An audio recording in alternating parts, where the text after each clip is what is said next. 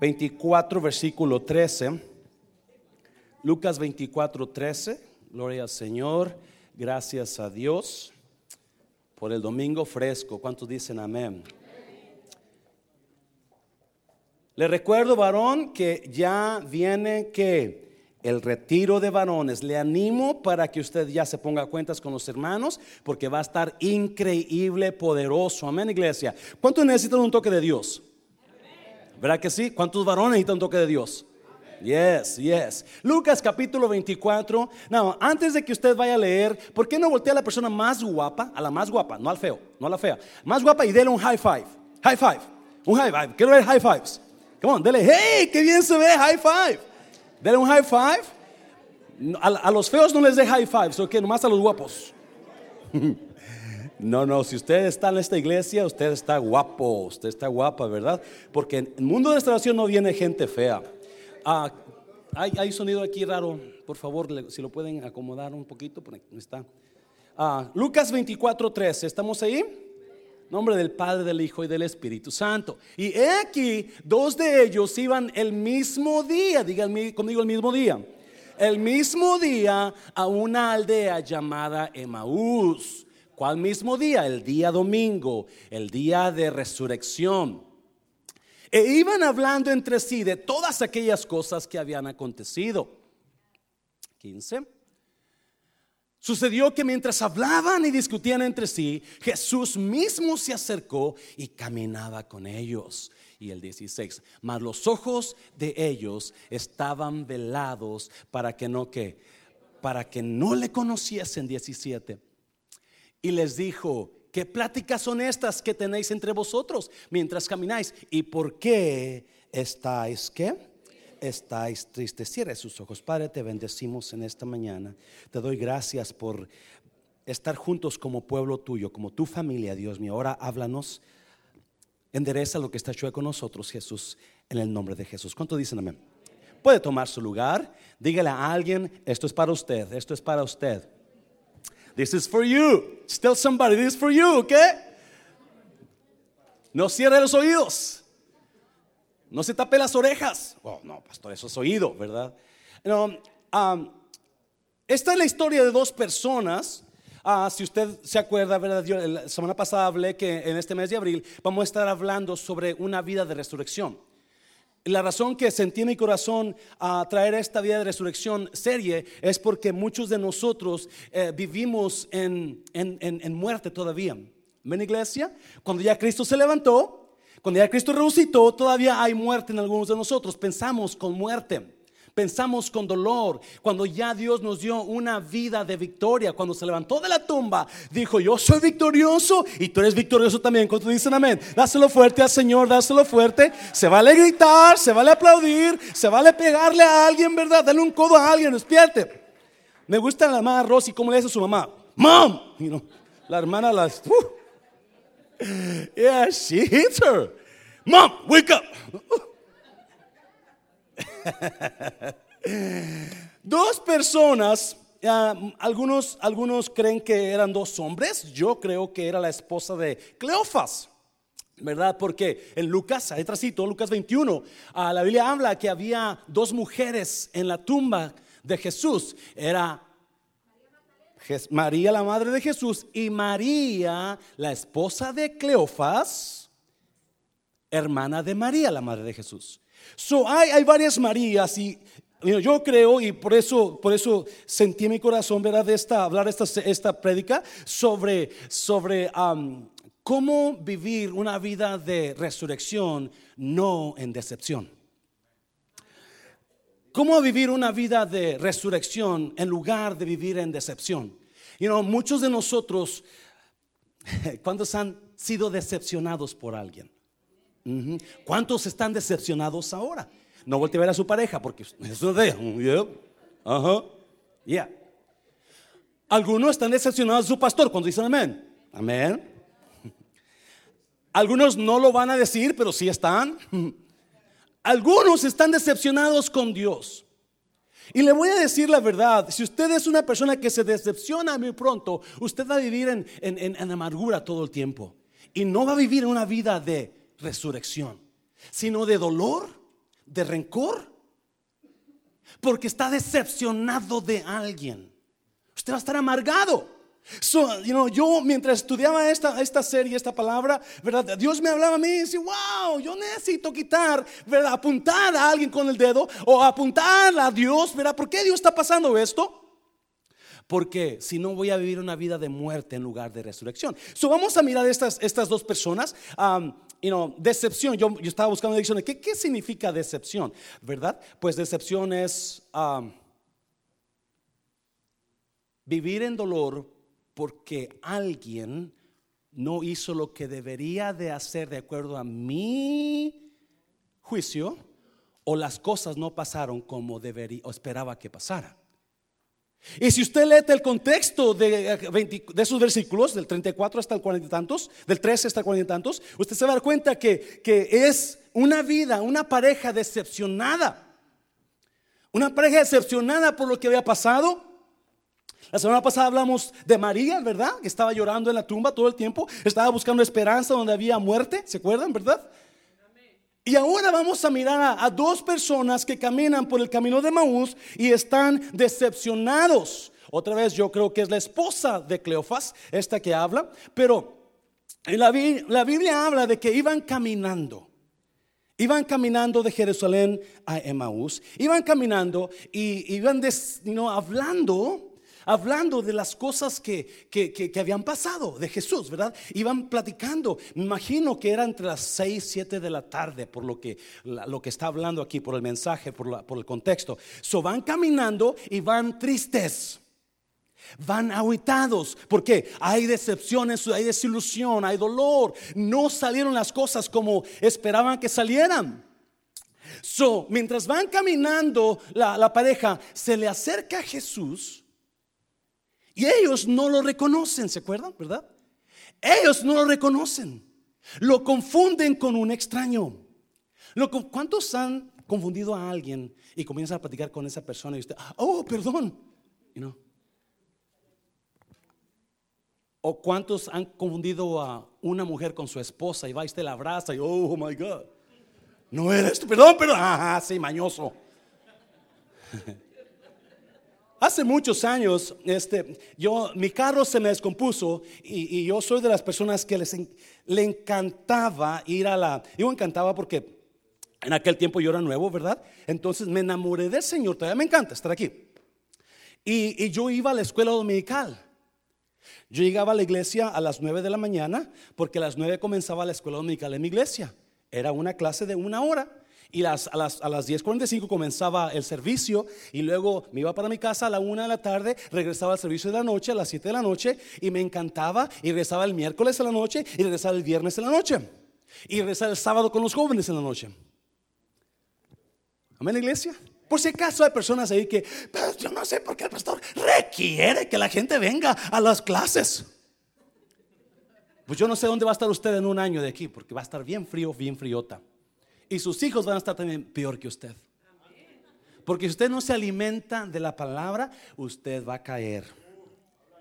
So, dele gracias a Dios que hay clases que le van a enseñar a usted su vida. Dele gracias a Dios, sí, a las nueve y media de la mañana y los martes a las 7:15. Pero eso es, eso es gratis. So, esa vez se me descompuso el carro. a las nueve, ok, a las nueve, perdón, sí. Y, este, se me descompuso el carro y como yo estaba em, emocionado por las clases, ¿verdad? Yo dije, pues me voy en el autobús. Y, yo, yo, y, yo tenía que caminar como una media hora para donde pasaba el autobús. So me baño temprano y voy y, voy corriendo porque iba tarde. Y cuando llego al, iba llegando a la calle donde pasa el autobús, que el autobús ¡fum! pasó por la Illinois. ¿Alguien conoce la Illinois en Oak Cliff? The ghetto place. No es cierto, no es cierto. Y este, y cuando, y dije, santo, ya me ganó el autobús. No, y esto es verdad. De donde yo vivía, a donde la iglesia estaba, eran como unas siete millas. No, el camino de Maús a Jerusalén, supuestamente, son como siete millas, era dos horas caminando. ¿Verdad? Dos horas caminando. So, van, eso, yo, cuando pasa el autobús, dije, santo, Va a durar otra hora para que pase el segundo autobús, porque en los domingos el autobús pasa muy largo, ¿verdad? Si usted ha, ha, viajado en autobús. Solo lo que hago, dije, no, voy a comenzar a caminar, ¿verdad? Porque estoy seguro que alguien de la iglesia va a pasar y me va a levantar. So, comienzo a caminar por toda la Illinois, ahí caminando, la, caminando así como eso, ¿verdad? A la, a la iglesia. Y de repente pasa un carro que yo reconocí. Era el carro de Josecito, le llama Josecito al hermano, ¿verdad? Y dije, ay, va Josecito, él me va a levantar, pero no se paró. Se paró como a media, bueno, como una cuarto de milla adelante. Y, y dije, cuando no se paró, dije, ay, no me miró. Pero cuando veo que se para adelante, dije, ¡Ah, ya me miró! Entonces dije, lleva a correr, pero dije, no, voy a, voy a esperar que pite por, para ver si es él. Y no, que pita, pipi, no, hombre, pum, corro. Y voy corriendo, y era de cuatro puertas. Abro la puerta de atrás y me meto, ¿verdad? Había tres muchachos ahí, dos enfrente, uno atrás. Los tres se me quedan mirando. ¿Quién eres tú? No era Josecito, ¿verdad?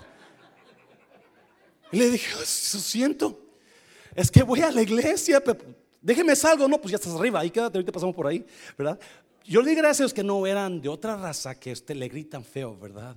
Dije, gracias que no son de esta raza, porque si no a la cárcel hubiera parado. Me hubiera acusado de no sé qué, como Donald Trump, ¿verdad? Somos unos, este, we are rapists. so, obviamente confundí el carro de José por a otra persona. Y so, estos hombres van caminando y Jesús se acerca a ellos, pero ellos no lo pueden reconocer. No lo pueden reconocer.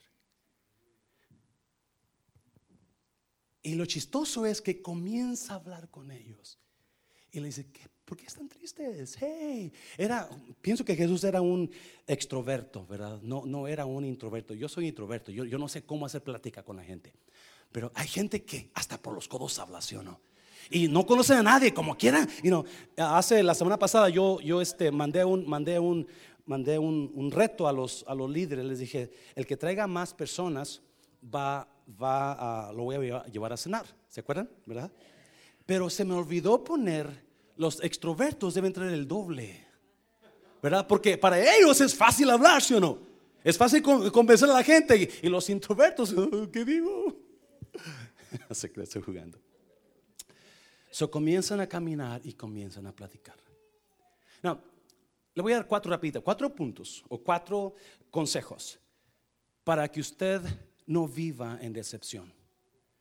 Cuatro consejos que me encantaron a mí, para que usted no viva en decepción en su vida. Si usted vive en decepción, usted va a vivir amargado toda su vida. Y hay, hay cuatro verdades aquí que, que, son rapiditamente, lo quiero, quiero porque es tarde. Número uno, versículo 13. Número uno, no sea rápido para darse por vencido en las fintas de Dios. ¿Cuántos saben las fintas? ¿Cuántos se acuerdan de la finta, verdad? So, no sea rápido para darse por vencido en las fintas de Dios. Si usted, si usted ah, está decepcionado de Dios o de alguien o de algo, no se dé por vencido pronto.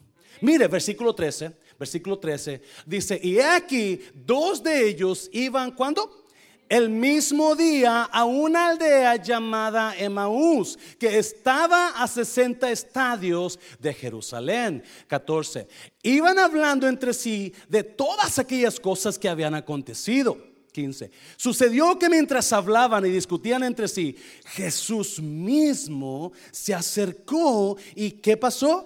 Y caminaba con ellos. Versículo 16. Mas los ojos de ellos estaban velados para que no le conociesen para que no le conociesen. ¿Qué van platicando? Estos hombres van platicando la historia de Jesús y van platicando cómo ellos habían estado tan emocionados porque por fin el Mesías había llegado, ¿verdad? Ellos esperaban que lo librara de los romanos, hicieron un montón de eh, revoluciones, se levantaran en contra de Roma, y, pero ahora está muerto. Y están decepcionados que Jesús está muerto. Cuando Jesús está vivo, es más, está junto con ellos, va caminando con ellos. So, ellos no se dan cuenta que Dios le está tirando una? Una finta. ¿Verdad? ¿Se acuerdan? La semana pasada hablamos de eso. So, vamos a seguir lo mismo. No, está tirando una finta. ¿Por qué? Porque Dios es el, el, el, maestro en tirar fintas. Dios es el maestro en, en, tirarte curvas a tu vida. En tirarte, tirarte, tirarte, you know, una, una, una, una, una, una que no agarras. Y, y, la mayoría de nosotros nos vamos con las fintas. No, estos hombres, la Biblia dice que era el domingo en la tarde. Por eso el escritor dice, ese mismo día, era el domingo en la tarde. Cuando Jesús les habla y les dice, hey, ¿Qué está pasando? ¿Por qué están aguitados? ¿Por qué están decepcionados? Es que no te has dado cuenta de lo que ha pasado, ¿verdad? Y empieza a decirles, es que hoy es el tercer día que ya pasó eso. Este Jesús iba, debería de estar vivo, debería de estar peleando por nosotros, pero ahora está muerto, decepción. No pasaron las cosas como queríamos que pasaran. No queríamos, no pasaron las cosas como nosotros le habíamos creído a él. Nos engañó, nos engañó. Sí, y, Jesús les, les empieza a hablar de él, pero ese mismo día era domingo. Ese mismo día era el tercer día. So, estos hombres, en lugar de esperarse, o esta pareja, en lugar de esperarse a que pasara el domingo, se dieron por vencidos muy pronto y comenzaron a irse de Jerusalén a Emaús. ¿Alguien me está entendiendo, iglesia? So, you know, porque se dieron cuenta, pues ya está muerta la cosa. No, no salió como iba a salir. Mejor vámonos, ¿qué estamos haciendo aquí? Esto ya no va a trabajar. Este matrimonio no se arregla. Esta situación, esta enfermedad no va a sanar. Ya tiene tres días, ya tiene tres meses, ya tiene tres años. So, ellos en lugar de esperarse a que pasara el tercer día, porque Jesús dijo, al tercer día yo me voy a levantar. Pero no dijo qué horas. Sí, y muchos de nosotros estamos tan decepcionados que estamos tirando la toalla. Estamos, Dios nos tiró una cura, acuérdese. ¿Cuáles son las fintas? Solo repetir por si acaso no entiende. Las fintas son aquellas cosas que parecen que son, pero no son. Parece que está muerto, pero no está muerto. Parece que terminó todo, pero apenas comienza todo. Parece que la situación es tan difícil que no se puede arreglar, cuando en esa situación difícil Dios tiene una gran victoria. Si son las fintas de Dios las que nos hacen perder la, paciencia. You know, hace unos años, no sé si son cuatro o cinco años, you guys, young, young men, you know, help me out. RG3 with Washington. He came to fight, to play against the Cowboys. RG3, I think this is the first year. Anybody remembers RG3? Cuando vinieron los, los Washington Redskins a pelear contra los, jugar contra los Cowboys y tenían un quarterback bien joven, su nombre era RG3. RG3, su fama era, él, él subió la fama tan rápido porque él hacía fintas bonitas. Tenía un, un, un, running back atrás de él. Y lo que él hacía, RG3, le daban la pelota y hacía la finta que se le daba al, al, al running back. El running back hacía como que agarraba la pelota y se iba por acá. Y RG3 se iba por allá. Y, pero toda la gente, todos los, en aquel tiempo estaba um, Marcus Ware con nosotros. ¿Alguien se acuerda? Defensive Marcus Ware. So yo dije, Marcus Ware va, a terminar a este, a este muchacho, ¿verdad? Pero no, Marcus Ware, junto, de Marcus Ware, perdón, junto con todos los jugadores, se iban con el running back pensando que él tenía la pelota, pero la traía quién? El quarterback, RG3. ¿Y qué pasaba? Touchdown. Porque nadie agarraba la finta. Y muchos de ustedes están desesperándose, porque Dios quiere tratar con ustedes en alguna de su matrimonio, y, pero se van con la finta del problema y mejor se dejan, ¿sí o no? Se dan por vencidos y no esperó hasta el tercer día, no esperó el otro día, no, no, sino que ya me cansé, ya no puedo, porque se va con la finta y en lugar de estar mejorando, la cosa está empeorando, porque Dios está trayendo fintas a su vida y usted está yendo con la finta, porque déjeme decirle, los planes de Dios son para usted mejor de lo que usted se imagina. Dáselo fuerte, Señor, dáselo fuerte, Señor. Y nos damos con la finta del problema. Y nos damos con la finta de esa situación que pasó. Y quizás usted está decepcionado de alguien porque Dios quiere trabajar con usted. Pero usted no quiere aceptarlo. Quizá usted está decepcionado con su pareja porque Dios quiere trabajar con usted para que usted entienda a su pareja. Pero se está yendo con la finta. En lugar de mejorar, la cosa se está empeorando. No, no se dé por vencido tan fácil. No se dé por vencido por la vida de, de finta, de problemas que está. Acuérdese, es una finta. Alguien dígale, es una finta. Número dos, rápidamente, número dos. Número dos. No aplique sus expectativas en otros. Estamos hablando de decepción. Estamos hablando de gente que esperaba algo y no pasó como ellos esperaban que pasara. So, la gente que se desespera porque no están esperando, no están mirando lo que esperaban, y no están perdiendo la bendición de Dios por darse por vencidos. Y número dos, la gente que aplica sus expectativas en otros. Mire, versículo 18 al 21. Respondiendo uno de ellos, que se llamaba Cleofas, le dijo, ¿eres tú el único forastero en Jerusalén que no ha sabido las cosas que en ella han acontecido en estos días? Entonces él les dijo, ¿qué cosas? Ellos le dijeron, de Jesús Nazareno, que fue varón profeta, poderoso en obra y en palabra delante de Dios y de todo el pueblo, pero nos ha decepcionado. No lo dice ahí, pero versículo 20. ¿Y cómo le entregaron los principales sacerdotes y nuestros gobernantes a sentencia de muerte y le crucificaron? Pero nosotros, pero nosotros, ¿qué?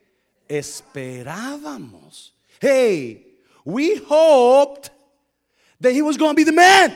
Esperábamos. ¿Dónde está? Lo perdí. Vete para atrás, mija, por favor. ¿Está ahí? Pero nosotros esperábamos que Él era el que había de, ¿quién? Redimir a Israel. Y ahora además de todo esto, hoy es ya que el tercer día que esto ha acontecido. Nosotros habíamos esperado que Él nos liberara de Roma. Nosotros habíamos pensado que Él iba a ser el mero mero, pero está muerto. Y tiene tres días muerto. Tiene tres días muerto. Lo que esperábamos no se cumplió. Lo que Él nos prometió no pasó. Lo que Él aseguró que iba a pasar, porque Jesús dijo, al tercer día me voy a levantar. Pero ya, hey, eh, hoy es el tercer día. Sí, se dieron por vencidos pronto. Sí, la razón que mucha gente vive en decepción, viven desilusionados, es porque ponen sus expectativas en otras personas. Agarran sus agarran sus fuerzas de ellos o sus dones donde son buenos ellos y quieren que los demás sean como ellos. ¿Cuántos dicen amén? Ah, estoy aprendiendo eso. Es que tú debes hacer eso. Yo lo hago porque tú no. Es que tú debes ser así. Sí, los, los, esta parejita, Cleofas y yo digo su esposa María, ellos estaban tan decepcionados que acusaron a Jesús de mentiroso. Él había dicho, nosotros estamos esperando. Sí, cuando usted agarre coraje contra alguien porque no pasó lo que usted esperaba que esa persona iba a hacer, es cuando usted tiene que entender, esa persona no soy, no es, no soy yo. O ella no es como yo. Yo no puedo esperar algo de ella que ella no es capaz de hacer. No sé si alguien me está entendiendo en esta mañana. Porque las relaciones de nosotros las reglas se destruyen por causa de que esperamos expectativas muy altas de otras personas porque pensamos que deben de hacer eso cuando ellas personas no pueden hacerlo no están capacitadas para hacerlo y usted y yo no podemos cambiar a nadie ¿Alguien me está oyendo? Pero estamos tratando y queremos y dale y, mira tú viejo, mira, porque no eres como el otro? Mira, tú tienes que sacar la basura, tú tienes que darme flores cada rato. No, él no es el otro.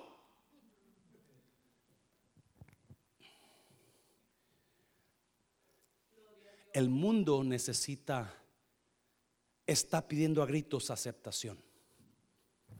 El mundo está pidiendo a gritos aceptación.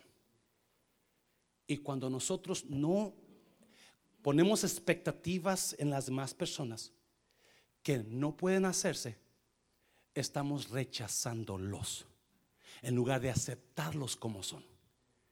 Y si usted quiere que su matrimonio esté bien, usted acepte a las personas como son. No ponga expectativas que no pueden lograr. ¿Alguien me está ¿Me deja enseñar esta, esta mañana? Una persona fuerte, déselo fuerte, Señor. Déselo fuerte, Señor. Now, eh, escúcheme bien, escúcheme bien. Ellos están hablando de un hombre que está muerto. Ellos pensaron que Jesús estaba completamente muerto y no se dan cuenta que los planes de Dios no son como los planes de nosotros. Isaías dice que sus pensamientos son más altos que mis pensamientos. Sus caminos son más altos que mis caminos. ¿Me está oyendo? So, escuche bien. Cada vez que usted esté decepcionado de Dios, porque hay gente que está decepcionada de Dios, hay gente que no vino a la iglesia hoy porque están decepcionados de Dios. No están pasando las cosas como deben o esperaban que pasara.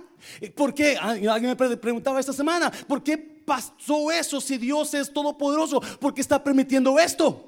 Porque Dios tiene planes que usted no ve. Por eso no descubrimos las fintas que nos avienta. Por eso las curvas, nos vamos con la curva. Porque los planes de Él son mejores que los que nosotros tenemos para nosotros. Alguien me está... Ah, ah, la Biblia me dice que Él es poderoso para hacer todas las cosas mucho más abundantemente de lo que esperamos o entendemos. Rapiditamente, rapiditamente. Yo sé que está... Ok, pastor, ya dale, dale, dale. so, Número tres, rápidamente. Número tres. No quiero tardar mucho. Número tres, mira. Número tres, no pongas Efesios, mi hija, dale adelante. Haga a Jesús. No, yo sé que esto. A ver, a ver, a ver, a ver. Pero mira. Versículos 25 al 33.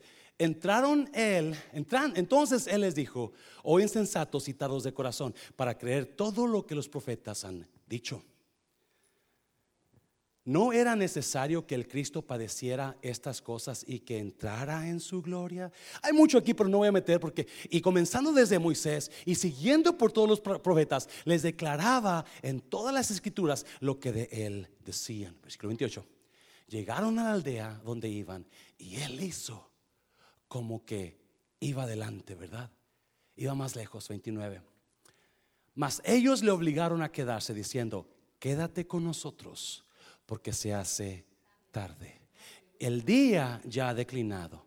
Entró pues a quedarse con ellos. Y aconteció que estando sentado con ellos a la mesa, tomó el pan y lo bendijo, lo partió y les dijo, y les dio perdón. Entonces les fueron abiertos los ojos y le reconocieron, mas él se desapareció de su vista. Otra vez, entonces les fueron abiertos los ojos y les reconocieron, mas él se desapareció de su vista. 32. Y se decían el uno al otro, ¿no ardían nuestros corazones en nosotros?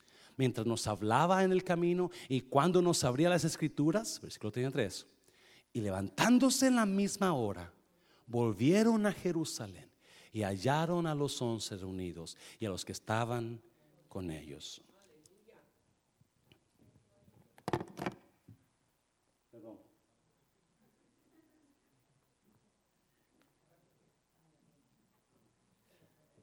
Voy voy a predicar descalzo aquí adelante, ¿ok? escúcheme bien, por favor. Decepción. Decepción. Si usted se da por vencido, pronto en las curvas de Dios, en las fintas de Dios, usted va a vivir una vida decepcionada.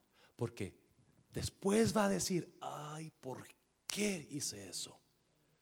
¿por qué no traté de trabajar con mi matrimonio? ¿Por qué me fui de la iglesia? ¿Por qué dejé el ministerio? La decepción lo va a llevar a hacer errores. Y el hecho de que usted pone expectativas en los demás que ellos no pueden guardar, ellos no pueden seguirlas porque ellos no son usted, lo va a mantener en decepción, en dolor, en frustración. Pero estos dos puntos son los que me interesan a mí. Quiero que los agarre bien. La Biblia dice que cuando ellos le explicaron de Jesús, entonces Jesús les dijo, insensatos, no entienden la palabra. Y comenzando, caminando, caminando, van caminando. Y Jesús empieza a predicarles desde el Antiguo Testamento, empieza a predicarles, empieza a decirles, empieza a decirles. Y les revela a Jesús. Now, cuando ya llegaron a Emaús, él hace como que va, me encanta esto. Él hace como que va a ir más lejos. Pero la parejita, y por eso yo también pienso que es parejita, ¿verdad? Porque vivían ahí los dos, ¿verdad? So, les, le ruegan. Quédate, Señor, ya se hace tarde. Te ofrezco el corazón para morar. Hazlo tu morada permanente. Acéptalo acéptalo, mi buen Señor. ¿Alguien se acuerda de esa canción? Usted está viejito ya. Está viejito. No, escucha bien. Me encanta eso. Y dice la Biblia que le dijeron, quédate. Ya es tarde. Ya se puso la sol. Ya se va a hacer oscura. ¿Para qué sigues? Aquí hay una casa donde tú puedes quedarte con nosotros. Y cuando Jesús dijo, ok, se llegan, y me imagino que Cleofas le dijo a su esposa, hey, trate unos frijolitos, una tortillita, ¿verdad? Y, la, salsa de molcajete, mira la que hiciste ayer, toda está buena, sácala. El quesito de vaca que hiciste, el chiva que hiciste, vamos, dáselo ahí. So la Biblia dice, escuche bien, la Biblia dice que cuando se sentaron a la mesa, Jesús agarró el pan y lo bendijo. Escúcheme bien. En aquel tiempo, nadie podía agarrar el pan y bendecirlo si no era el dueño de la casa. So, ¿alguien me entendió? Es como usted, si usted tiene amigos, ¿verdad? Usted, ¿cuántos van con sus casas, a sus amigos y va a abrir el refrigerador sin pedir permiso y come lo que hay ahí? ¿Verdad que no? ¿No? Muy raro, ¿verdad? Muy raro, hay gente comelona que yo le, si llega a su casa, no le enciende el refrigerador, porque se van a acabar la comida que usted tiene ahí. Yes. Es, chistoso cuando hay comida aquí. Usted se da cuenta quién son comelones, ¿verdad? Tres, cuatro platos, como es gratis. No se fije, no se fije como quieras. Pero escuche bien. No, nadie podía tomar la posición que Jesús tomó. Nadie podía tomar, porque la persona que tomaba esa posición de partir el pan en la casa y bendecirlo era porque Él era el dueño de la casa, Él era el Señor de la casa.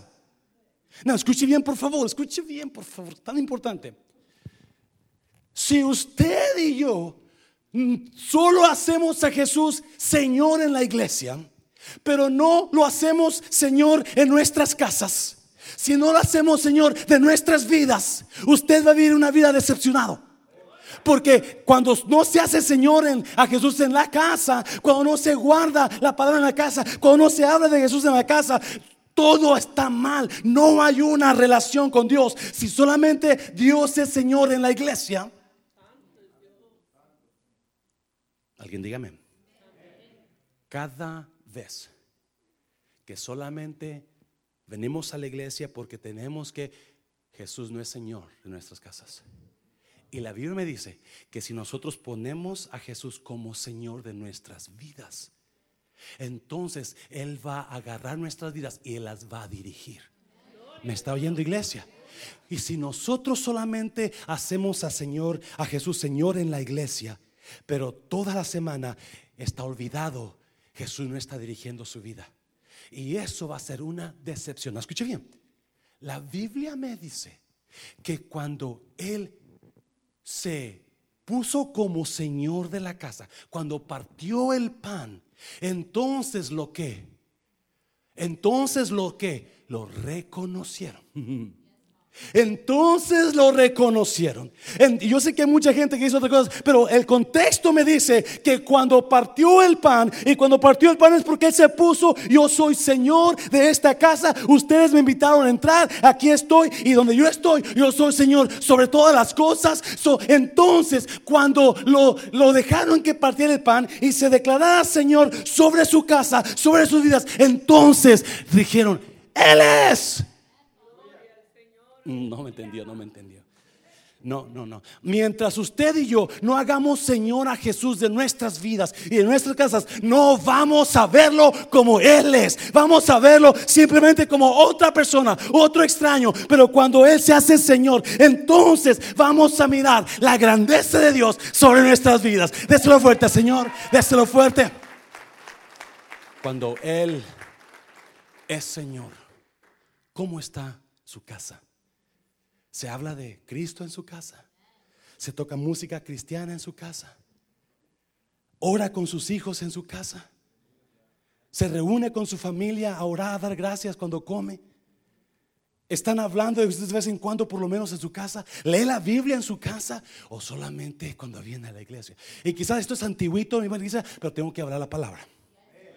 Me estoy oyendo iglesia. Y déjeme decirle, cuando ellos cuando Jesús se sentó como Señor en la casa, es cuando ellos miraron. Él es. Él es. Se desapareció. En ese momento se desapareció. Y luego dijeron, ¿que no ardían nuestros corazones cuando nos hablaba la palabra? Que no ardían nuestro yo cuando con sus palabras tocaba nuestras vidas? Déjeme decirle, iglesia, yo sé que quizás no, no está agarrando el mensaje, pero déjeme decir una, cosa, iglesia, cuando descubrimos quién es Dios en nuestras vidas, nada va a quedar igual en nuestras vidas. Va a arder el fuego de Dios, el amor de Dios, la pasión de Dios. ¡Wow! Si no es Jesús Señor de su casa, ¿qué está esperando? Saque la cerveza, saque la droga, saque los ídolos, saque eso y diga, Jesús es Señor de mi casa. Saque las mentiras, saque los, los, engaños, saque todo eso y diga, Jesús es Señor de mi casa. Amén, iglesia. Pues yo saco todo menos la coronita ni la modelo, pastor.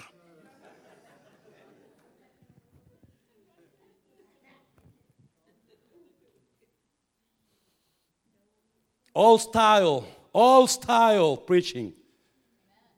Regresad a los caminos antiguos, dice el profeta. Regresad a los caminos antiguos. Hay mucha palabra, pero no está de acuerdo a la palabra de Dios. ¿Me está oyendo iglesia? Oh, yes. Es importante. Ah, Jesús es Señor de su casa. Hay amor, usted y su esposo. Hay cariño entre ustedes. Y dice la Biblia que se levantaron y esa misma hora, yo pienso que eran como las nueve de la noche, se regresan a Jerusalén. Porque no puede la persona, cuando es tocada por Dios, nunca puede ser igual. Yo he practicado este, este, este, este historia cuando yo recién fui salvo, 1984. Uh, tenía como cinco años yo edad. Yo trabajaba en un restaurante aquí por la Valley View y por, por la Preston. Y me acuerdo que como las 3 de la tarde no había nadie en el restaurante, era como era tipo bar, restaurante francés. Y, este, yo estoy limpiando los vidrios porque no hay nada que hacer. Y llegan dos hombres y se sientan a la mesa en el bar. Y pide una cerveza uno, una coca al otro. Y comienzan a platicar. Y yo estaba ahí limpiando, ¿no? Eran hispanos. Y el de la cerveza le dice al de la coca, la verdad, vale, eres un tonto. ¿Cómo se te ocurre a ti dejar tu negocio por meses e irte a la sierra a predicar? Y el de la coca le dice, es que tú no sabes lo que tengo aquí adentro. Yo tengo el amor de Dios y la pasión de Dios. Y tú necesitas eso. Cuando yo escucho, empiezo, me acerco más porque quiero oír más. Estoy, estoy limpiando y, el Windex y, estoy escuchando porque yo soy recién convertido. Yo no sé mucho de eso, ¿verdad? Pero escucho eso y dice, no, vale, pero mira, es que tu negocio va a fracasar. Si no lo atiendes, tu negocio va a fracasar. Tú tienes que darle tiempo a tu negocio. Le decía al otro, no, cuando yo estoy en los negocios de mi padre, Él se va a encargar de mis negocios. No le miento, yo sentía un calor. Yo sentía un fuego en mi corazón. Porque había una pasión por Dios. Una pasión que se está apagando en muchos. Porque no quieren oír palabra. No les gusta venir a la casa de Dios. No les gusta estudiar. No les gusta conocer más. Porque no hay aquí una pasión. No me juzgue, pastor. Déjeme decirle, por sus frutos los conoceréis. La persona fuerte, haciendo fuerte, Señor, hazlo fuerte. ¡Auch! Pastor, tan buena que estuvo la semana pasada la predica y ahora me está atacando. No se preocupe, ya termino. Cuatro, cuatro, cuatro. Número cuatro. Enseñe las cicatrices de su vida, no los clavos. si, no, si no ha agarrado nada esta mañana, agarre esto, por favor. Dice la Biblia que los dos, la parejita, corrió a Jerusalén. Imagino que llegaron como a medianoche a Jerusalén. Y cuando estaban ahí, encontraron a los, a los apóstoles encontramos a, los apóstoles, ¿verdad? Y les dijeron, hey, Jesús vive, estuvo con nosotros. Y los apóstoles decían, yeah, también Pedro ya vino que, que sí vive. Y estando juntos, versículo 36, mire, mientras ellos aún hablaban de estas cosas, Jesús se puso en medio de ellos y les dijo, pasa a vosotros. Entonces espantados y atemorizados pensaban que veían qué? Espíritu. Están hablando que sí vive. Y todavía están espantados. 38. Pero él les dijo, ¿por qué estáis turbados? Y vienen a vuestros corazón estos pensamientos. Mirad mis manos y mis pies, que yo mismo soy. Palpad y ved, porque un espíritu no tiene carne ni huesos, como veis que qué, que yo tengo 40. Y diciendo esto, les mostró qué? Las manos y qué más? Y los pies. Wow.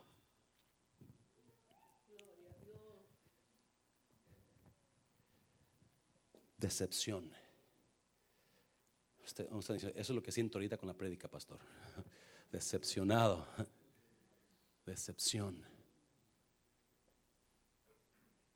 Están en la noche, a medianoche, hablando de que Jesús se levanta, se levantó. Están emocionados porque dos lo miraron, dos estaban comiendo con él, caminaron siete millas, dos horas caminaron con Jesús, y ahora están de regreso diciendo, yes, se levantó. Otro dice, ya, Pedro también lo miró. Y viene Jesús. Y se espantan. Y Jesús, hey, no se espanten, soy yo. Ellos no lo pueden creer. Hey, miren mis manos. Hay cicatrices en mis manos. Miren mis pies. Hay cicatrices en mis pies de los clavos. Miren otra vez dice que Tomás no creyó cuando miraron los otros. Y vino Tomás y dijo, si yo toco sus manos y toco sus pies, entonces voy a creer. Pero Jesús no está diciéndoles eso para que ellos crean. Él está diciéndoles eso para decirles, hey, ya no hay clavos deteniéndome al dolor de la cruz. Ya no hay clavos que están atándome al dolor que me hicieron. Ya no hay clavos que están sosteniéndome en el dolor que me hicieron. Ahora hubo dolor, pasé clavos, pasé latigazos. Ay, ay, si ustedes tocan mi, mi costado, aquí también está una cortada que está sanada. Porque los clavos que me detenían al dolor ya no están en mí. Lo que quedó ahora son las cicatrices. Lo que quedó ahora son las señales del dolor que pasé. Por eso ahora ustedes, porque yo me levanté y los clavos los vencí, también ustedes pueden vencer los clavos. Y si usted, escuche bien, no se me entendido, si usted no suelta los clavos que le están causando dolor, entonces usted va a vivir en decepción toda su vida. Porque va a estar agarrado, agarrada, sostenida, sostenido de clavos atándolo a la cruz. Y mientras usted no suelte esos clavos y no se baje de esos clavos, usted va a estar en dolor. Usted va a estar en sangrando. Usted va a estar en desilusión. Porque es importante que entendamos, todos vamos a pasar por clavos. Todos vamos a pasar por cruces en nuestras vidas. Pero no es lo que usted pasa en la cruz, pero cómo se baja de la cruz, cómo suelta los clavos, cómo suelta el dolor. Y mucha gente está dañada, están dañados y lo que enseñan son las heridas. No, pues ahí me hicieron esto, mira lo que me hicieron, mira, me hicieron esto. Mucha gente están dañados y enseñan los clavos. Es que mira, con esto me atacaron, con esto dijeron de mí, esto me hicieron. Enseñan clavos, pero no enseñan las heridas, la, la cicatriz. Y déjeme decirle, es importante para que usted viva libre, necesita sacar los clavos de su vida y enseñar las cicatrices. Déselo fuerte, Señor, fuerte, Señor. Mm. ¿Cuántos de ustedes están enseñando clavos? ¿Cuántos de ustedes están agarrados a los clavos del dolor que les causó el daño que le hicieron? Y eso es lo que está haciendo mucha gente. Y si usted sigue atado a clavos, sigue atado a esa cruz, esa decepción va a seguir en su vida. Esa decepción va a seguir en su vida. Y usted va a estar muriendo en la cruz, muriendo en los clavos, agarrado, agarrada de dolor que están causando los clavos. Resurrección significa dejar los clavos. Resurrección significa bájese de la cruz. Bájese del dolor que le han causado. Bájese de lo que usted ha padecido. Y el cristiano está metido en su dolor, metido en lo que les han hecho. Cuando no se dan cuenta, Cristo no tiene los clavos en su cuerpo. Cristo se bajó de la cruz, los clavos se quedaron en el madero. Y si yo enseño los clavos, si yo enseño las heridas todavía, no estoy viviendo una vida de resurrección. ¿Qué le han dañado? ¿Quién le ha dañado que usted vive en decepción? No, pues mire, en el 1985 me hicieron una. Y luego al siguiente mes me hicieron otra todavía. Y ni adivina quién me la hizo. Esa persona que yo confiaba más, esa me la hizo. Mientras usted viva con clavos, enseñando los clavos, enseñando las heridas, usted va a vivir en decepción. Y la vida de resurrección que Cristo vino a dar está muerta. Está muerta. ¿Qué tiene en sus manos? No, déjeme decirle, cada uno de nosotros tenemos cicatrices. Cada uno de nosotros tenemos cicatrices en nuestras vidas que dan a revelar una historia, una historia de dolor, una historia de tristeza. Y si usted y yo, sí, yo tengo cicatrices en mis manos, en mis pies, en mi cuello, tengo cicatrices por todas partes porque hubo dolor ahí. Pero esas ya sanaron. Escuche bien, pero ya termino. Pásenme música, por favor. En las cicatrices hay poder. Se lo voy a repetir. En las cicatrices hay poder.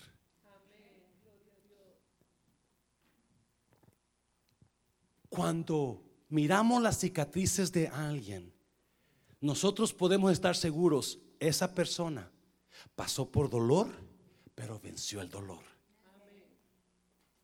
En las cicatrices hay nuevos comienzos. No en los clavos, no en las heridas, porque las heridas son una señal de que todavía estamos dañados, dolidos. Pero las cicatrices me enseñan, yo estoy sano. Hubo dolor. Hubo clavos. Hubo engaño. Hubo decepción de esa persona. Hubo traición. Yo estoy sano. Quedar la cicatriz. Y está bien. La miro y me acuerdo, no hay problema. Cada vez que yo veo la cicatriz, me acuerdo, yo vencí ese dolor. Yo vencí esos clavos. Yo, yo puedo perdonar. Si Él perdonó, yo también puedo perdonar. Yo no tengo que durar con esta decepción en mi vida. Yo no tengo que cargar con estos clavos que me dañaron mis manos. No puedo cargar con las heridas porque ya están sanas. Póngase de pie, póngase de pie.